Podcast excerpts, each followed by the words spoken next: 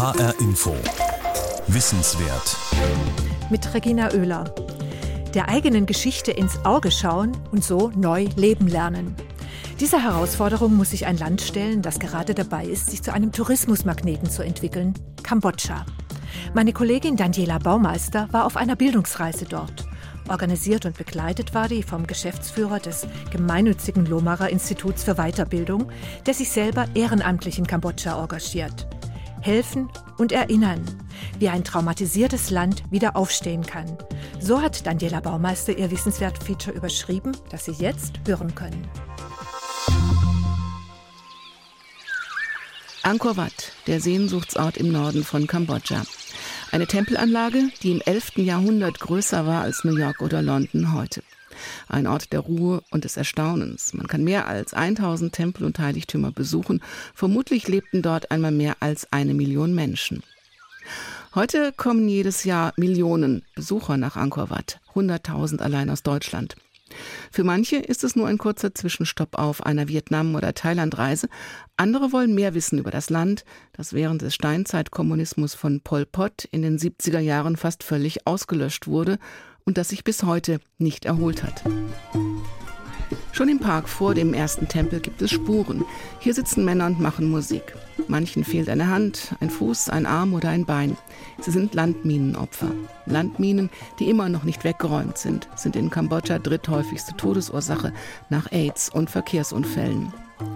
Was sich die Menschen hier erbetteln, sichert ihnen das Überleben, denn von der Regierung kommt wenig Hilfe. Siem ist die Stadt bei Angkor Wat. Wer hier einen Job im Tourismus bekommt, hat Glück. Jobs sind Mangelware in Kambodscha. Viele Menschen verkaufen Kleinigkeiten am Straßenrand. Mangos, Ananas, Nudelsuppe oder selbstgemachte Süßigkeiten. Die Menschen auf dem Land können allein gar nicht überleben. Sie sind auf internationale Entwicklungshilfe und vor allem auf Hilfe von nationalen NGOs angewiesen. Professor Sitalong hat lang als Berater für die UN gearbeitet. Er hat in Siem die Hilfsorganisation BFT aufgebaut. Seta hat die Pol Pot-Zeit in den 70er Jahren überlebt. Die Schreckensjahre, als die Roten Khmer aus Kambodscha einen Agrarstaat machen wollten. Eine Bauernutopie, in der dreimal so viel Reis geerntet werden sollte als bisher, was die Böden gar nicht hergaben. Ein Staat ohne Städte, Privateigentum, ausländische Einflüsse und individuelle Rechte. Bildung, selbst schon die Fähigkeit zu lesen oder zu schreiben, war ein Todesurteil. Lehrer, Ärzte, Anwälte, Mönche wurden zu Zehntausenden umgebracht. Weil er überlebt hat, widmet Seta seit damals sein Leben dem Überleben anderer Menschen. BFT, Build Your Future Today, kümmert sich vor allem um die Dorfentwicklung in unwegsamen Gegenden auf dem Land, um die Menschen, die hungern, die nichts besitzen und die die Politik längst vergessen hat. Die Pol Pot-Jahre 1975 bis 1979 sind heute noch das Trauma der kambodschanischen Gesellschaft. Viele Überlebende haben es an die nächste Generation weitergegeben. Ein Viertel der Bevölkerung wurde damals brutal ermordet. Immer noch fehlt die Mittelschicht, vor allem Lehrer oder Ärzte. Sitterlong kämpft gegen das Trauma und für die Zukunft. Sie kennen die Khmer Rouge, Sie kennen den Völkermord in Kambodscha, der das Land so verändert hat. Wir wurden eine Nussschale. Lange Zeit war das Volk paralysiert. Die Menschen kamen einfach nicht mehr auf die Beine. Sie haben viele Probleme, sind depressiv. Das soll sich jetzt ändern. Wir helfen ihnen dabei und wir sagen ihnen, wartet nicht auf morgen, steht auf, arbeitet hart, startet heute, denn heute ist die Gelegenheit, die ihr nicht verschwenden solltet. Denkt an eure Familien, an eure Kinder, Verbringt euer Leben nicht in der Vergangenheit. Unterstützt wird Setalong unter anderem von BFT Deutschland mit Sitz in Loma. Andreas Lackmann, Geschäftsführer des Lomarer Instituts für Weiterbildung, kümmert sich ehrenamtlich. Vor allem sammelt er Geld in Deutschland. Mit diesen, sage ich mal, 10.000 Euro so im Schnitt kann man in Kambodscha zum Beispiel bewirken, dass man jetzt 200 Fahrräder kauft. Die Fahrräder sind wichtig, weil es gibt auf dem Land in Kambodscha nur Möglichkeiten zur Schule transportiert zu werden. Es gibt keine Autos, es gibt keine Schulbusse, es gibt kein gar nichts. Die Grundschulen sind vielleicht noch schneller erreichbar, die sind dann vielleicht nur zwei, drei Kilometer entfernt, vielleicht sogar im Dorf. Aber wenn dann die Schüler, also ab der siebten Klasse, in die sogenannte Secondary School wollen, dann haben sie vielleicht einen Weg von 10, 15 Kilometer zurückzulegen. Und wenn dann die Schüler so ab der siebten Klasse in die sogenannte Secondary School wollen, dann haben sie vielleicht einen Weg von 10, 15 Kilometer zurückzulegen. Und wenn dann die Schüler so ab der siebten Klasse in die sogenannte Secondary School wollen, dann haben sie vielleicht einen Weg von 10, 15 Kilometer zurückzulegen. Und das geht nur mit dem Fahrrad. Andreas Lackmann hat den Verein gegründet, nachdem er auf einer Kambodscha-Reise so viel ungeheures Elend gesehen hat.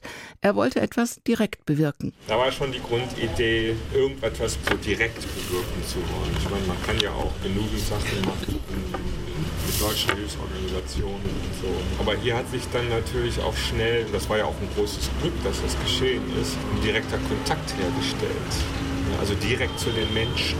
Das hat ja auch eine Qualität Jahr. Und dadurch ist es ja möglich, das, was geschieht und auch jetzt, was mit dem Geld geschieht, direkt zu sehen. Also Citat zeigt mir dann zwei Laptops und sagt, die habt ihr finanziert. 14.000 Dollar kamen so im letzten Jahr aus Deutschland zusammen. Sie wurden direkt ausgegeben, zum Beispiel für Fahrräder und Schuluniformen, Lohn für Lehrer, Alphabetisierungsprogramme, Projekte für gesunde Nahrung und sauberes Wasser, medizinische Grundversorgung und Gesundheitsprogramme, Minikredite oder Projekte gegen Gewalt in den Familien. Kambodscha ist arm, obwohl es reich an Ressourcen ist. Das ist ein Problem. In den 50er und 60er Jahren war Kambodscha die Schweiz Südostasiens. König Sihanouk setzte auf westliche Werte. Es gab Schulen, Krankenhäuser, Theater, eine Universität und eine gebildete und gut ausgebildete Mittelschicht. Dieser Teil der Gesellschaft wurde unter Pol Pot völlig ausgelöscht und ist bisher nicht nachgewachsen. Das unterscheidet Kambodscha von anderen Entwicklungsländern, die vornehmlich mit Dürre und Überschwemmungen, schlechten Ernten oder Korruption zu kämpfen haben. In dem Moment, wo die Lehrer fehlen, und das müssen jetzt nicht nur die Schullehrer sein, sondern die Menschen, die andere Menschen anleiten, die andere Menschen motivieren, wenn diese fehlen, liegt es sehr nahe, dass sie erstmal in eine Art Form von Depression verfallen, in eine Form von Stillstand. Und da herauszuwachsen, ist sicherlich sehr, sehr schwierig. Wir Deutschen waren in einer vielleicht ähnlichen Situation, aber wir haben eine unglaubliche Unterstützung bekommen durch die Amerikaner. Das ist in Kambodscha ganz anders gewesen. Samnang Sok ist buddhistischer Mönch. Buddhismus ist Staatsreligion in Kambodscha. Der kommunistische Diktator Pol Pot wollte das Mönchstum ausrotten. Unter seiner Diktatur wurden die Tempel zerstört, die Mönche umgebracht oder vertrieben. Heute gibt es wieder über 50.000 Mönche in Kambodscha. Sie sind in ihren leuchtend orangen Kutten überall sichtbar im Stadtbild. Ein Zeichen der Hoffnung in und für Kambodscha, denn ihre Lebensaufgabe ist helfen. Die friedlichen Regeln Buddhas helfen den Menschen im Umgang miteinander. Bis er 21 war, konnte Samnang Sok keine Schule besuchen. Er lacht, wenn er daran denkt, wie er in dem Alter dann in die Grundschule kam. Heute leitet er ein Kloster und kümmert sich um die vergessenen Dörfer in der Gegend, wo er 1982 geboren ist. Auch er setzt ganz auf Bildung und Frieden. Knowledge is Hope, Peace is Development. Das ist ein Motto seiner kleinen Hilfsorganisation AFCC, Action for Cambodia's Children.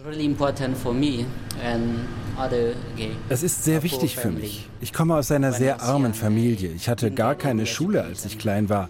In meinem Dorf wurde immer gekämpft. Nach dem Frieden 1998 wurde ich Mönch. Ich habe eine seltene Chance bekommen, zur Schule zu gehen. Ich konnte auch zur Uni. Der Buddhismus hat mir geholfen, in die sehr entlegenen Dörfer zu gehen, um dort zu helfen. Für den Mönch ist das Helfen eine sehr wichtige Rolle. Wir leben der Gesellschaft eine Moral vor. Das ist ganz wichtig für die Gesellschaft. Auch Samnang Sok spricht vom kollektiven Trauma, das Kambodscha von anderen Entwicklungsländern unterscheidet und davon, dass er als Mönch mehr Autorität hat als ein normaler Bürger. Man hört mir zu, sagt er.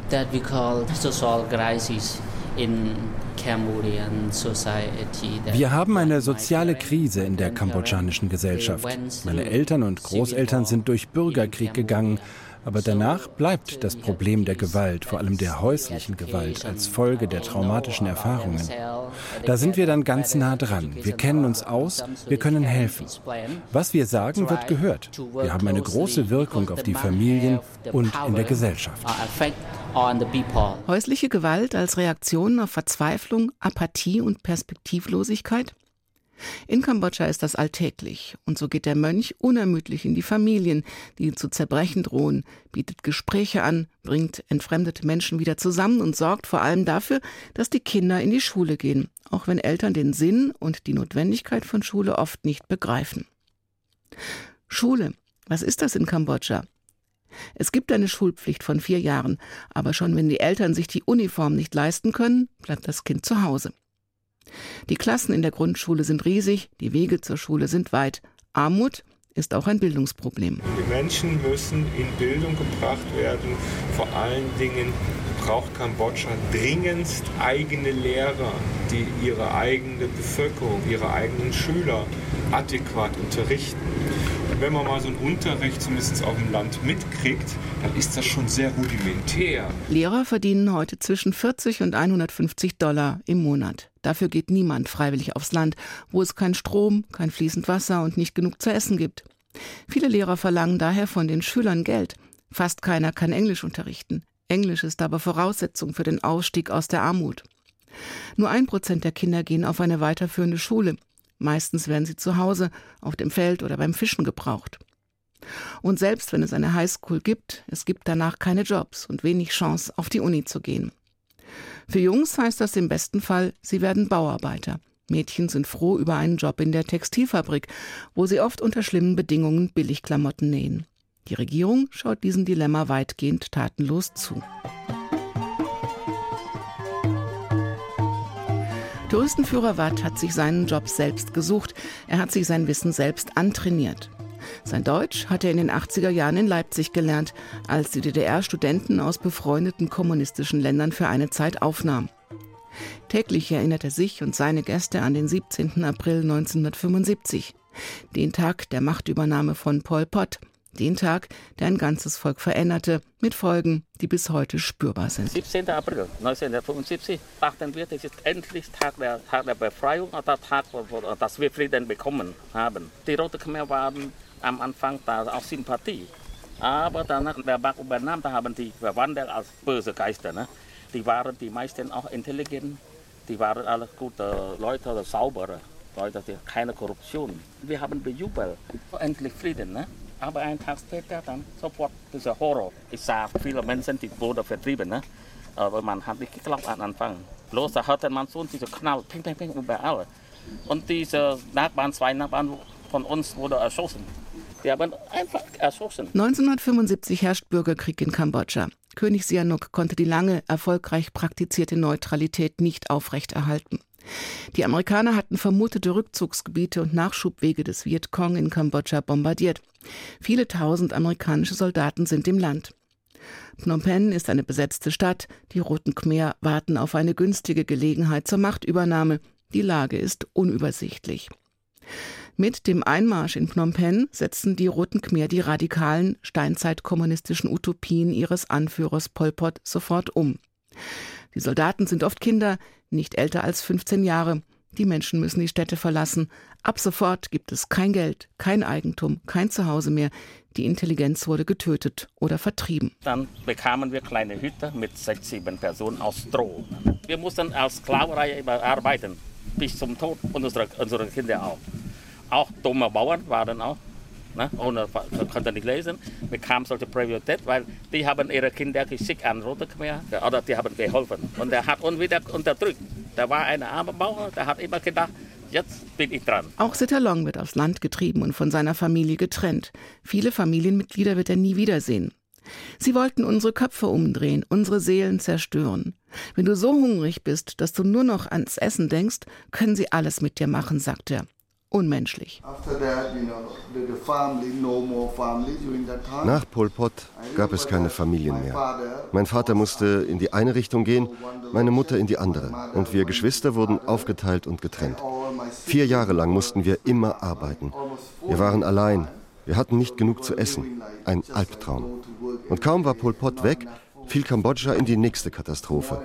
Die vietnamesische Invasion, Bürgerkrieg, Guerillakrieg der Roten Khmer, Viele tausend Menschen starben durch den Krieg und durch die Landminen. Da wurde auch ich ein Flüchtling. Ich versuchte das Land zu verlassen. Ich wollte nach Thailand. Auf der Flucht habe ich das erste Mal auch anderen Menschen geholfen, vor allem Kindern. Das mache ich jetzt seit 30 Jahren.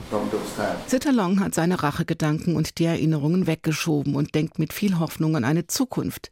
Er hat seitdem ein paar hundert Kinder von der Straße geholt. Er hat sie in die Schule geschickt, ihnen zu essen ein Zuhause und eine Perspektive gegeben. Einige von ihnen hat er dann auch adoptiert. Honk ist einer von ihnen.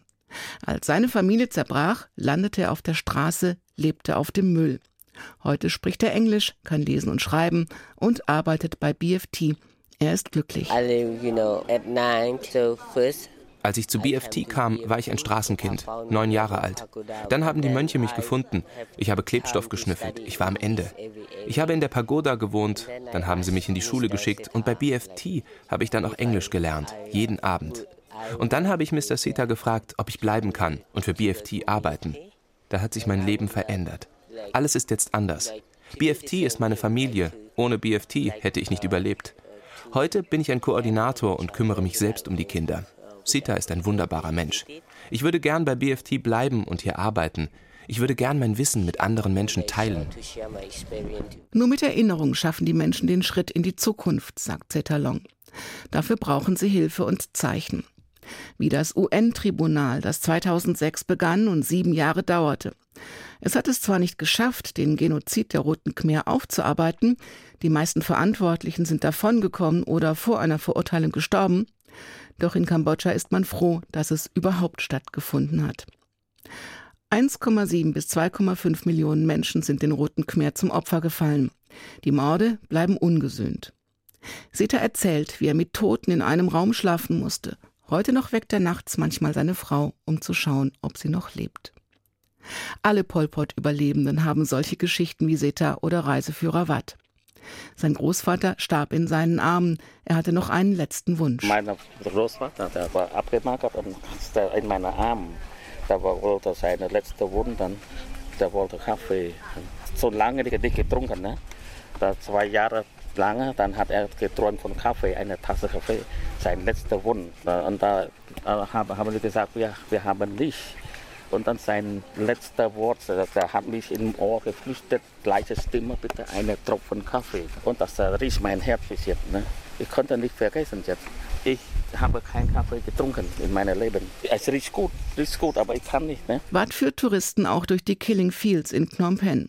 Hier wurden mindestens 200.000 Menschen von den Roten Khmer systematisch umgebracht, nachdem sie zuvor im berüchtigten Gefängnis S21 gefoltert worden waren. Die Roten Khmer waren geradezu paranoid. Jeder, der nicht zu ihnen gehörte, war ein Feind, eine potenzielle Gefahr und musste vernichtet werden. Dafür war S21 da. Für Watt ist es inzwischen zur Lebensaufgabe geworden, die Erinnerung zu erhalten und weiterzugeben. Ich habe mich entschlossen, ich muss was zeigen, ich muss was erzählen. Das ist für mich normal. Das ist auch vielleicht eine Erleichterung für mich. Sonst lebe ich in der Vergangenheit mit, mit Angst oder Schweigen. Ne? Ich muss erzählen. Ich bin Zeitzeuge. Oder ich bin von, von dieser Grausamkeit auch miterlebt. Ne? Ich muss erzählen. Ich, ich schweige nicht mehr. Auch Sobi Moon ist ein Pol Pot-Überlebender. Heute leitet der Koch ein gehobenes Restaurant in Siem Reap, das gleichzeitig viel mehr ist. Oh ich bin stolz auf mein Restaurant. Aber eigentlich ist es kein Restaurant. Es ist eine Art NGO. Ich bin 1988 nach Frankreich gegangen. Ich bin 2006 zurückgekommen. Ich habe gesehen, dass hier viel nicht stimmt in Kambodscha, anders ist als in USA und in Europa. Ich habe angefangen, Kinder zu finanzieren, damit sie in die Schule gehen. Dann habe ich mit meiner Frau beschlossen, in diesem Restaurant jungen Leuten zu helfen. Ich bezahle Gehalt für die Azubis. Sie leben hier, Männer und Frauen. Sie müssen zur Schule gehen. Das ist der Deal. Acht Jahre sollen sie bleiben. Sie sollen ihren Master machen. Eine wunderbare Idee.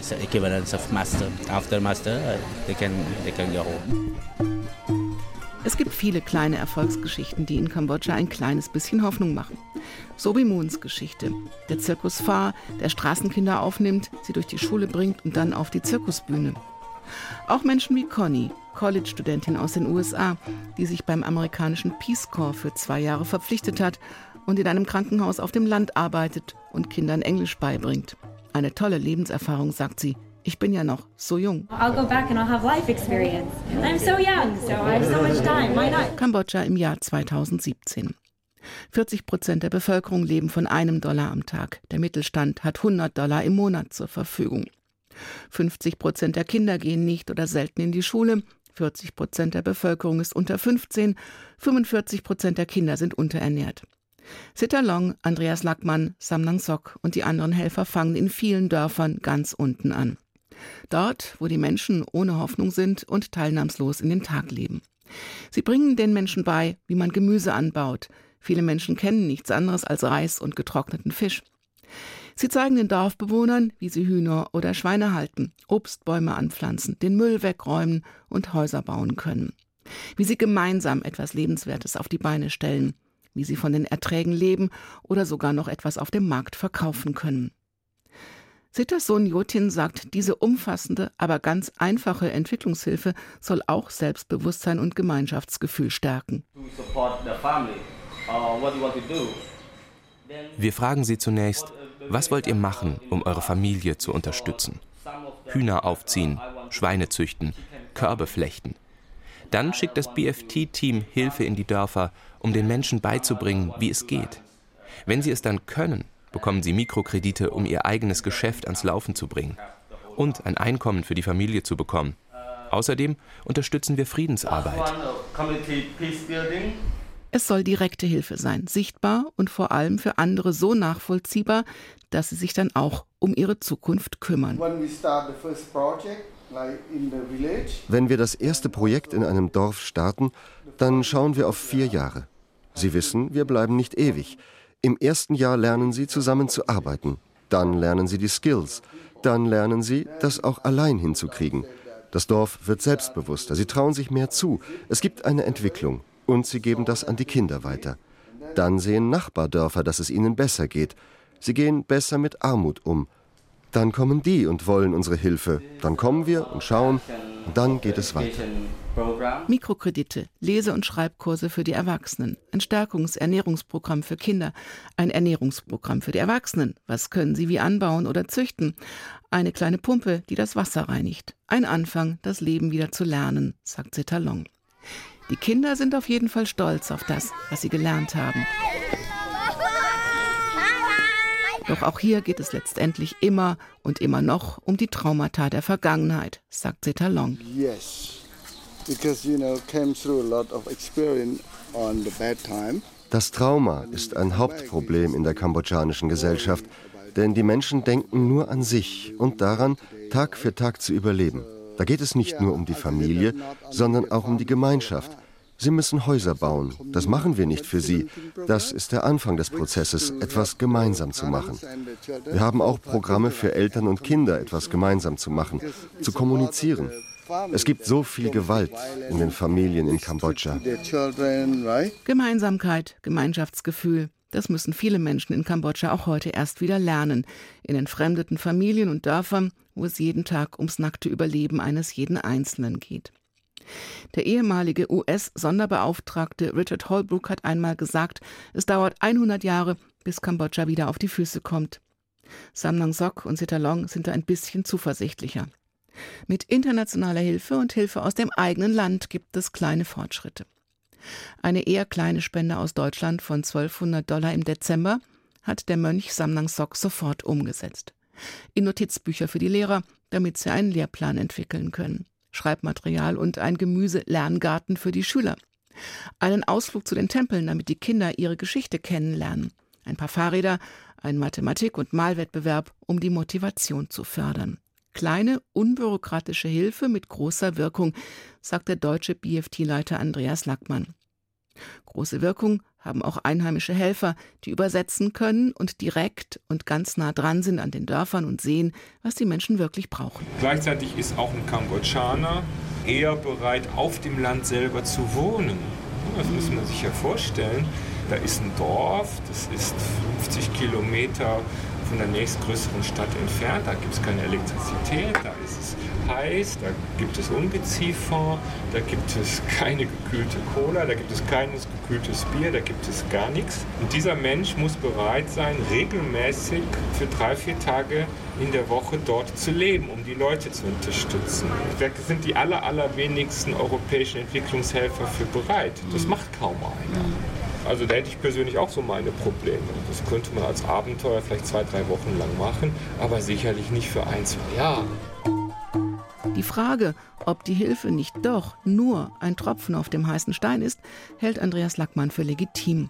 Aber es gibt ja immer noch das große, hoffnungsvolle Aber. Kambodscha erlebe ich schon als einen Schwamm. Das ist dieses Bild, diese Metapher des Tropfens auf den heißen Stein sicherlich eine Metapher, die greift. Gut, aber irgendwo muss man anfangen, irgendwo muss man handeln. Da braucht es Enthusiasmus, da braucht es Überzeugungskraft. Vielleicht erreicht man, keine Ahnung, 2000, 3000, 4000 Menschen so mit der Zeit. Das ist ja jetzt auch schon mal was. Samang Sok hat einen guten Rat. The most important, we must be das Wichtigste ist, wir müssen ein gutes Beispiel für jeden sein. Wir beginnen bei uns selbst.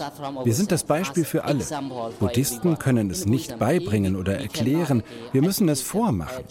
Wenn wir ein gutes Beispiel sind, dann werden sie uns folgen. Dann machen es die Eltern ihren Kindern vor. Deshalb reise ich von Dorf zu Dorf. Und Setalong sagt, du musst einfach an das glauben, was du tust. Du darfst den Nachbarn nicht hassen, auch wenn er mal ein roter Khmer war.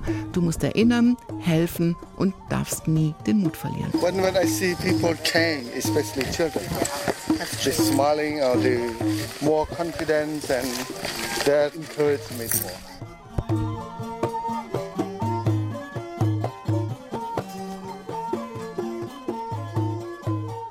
Kambodscha 2017. Helfen und erinnern, wie ein traumatisiertes Land wieder aufstehen kann. In HR Info Wissenswert brachten wir heute ein Feature von und mit Daniela Baumeister, produziert von Hüseyin Kyroklu. Den Podcast dazu finden Sie wie immer auf hrinforadio.de.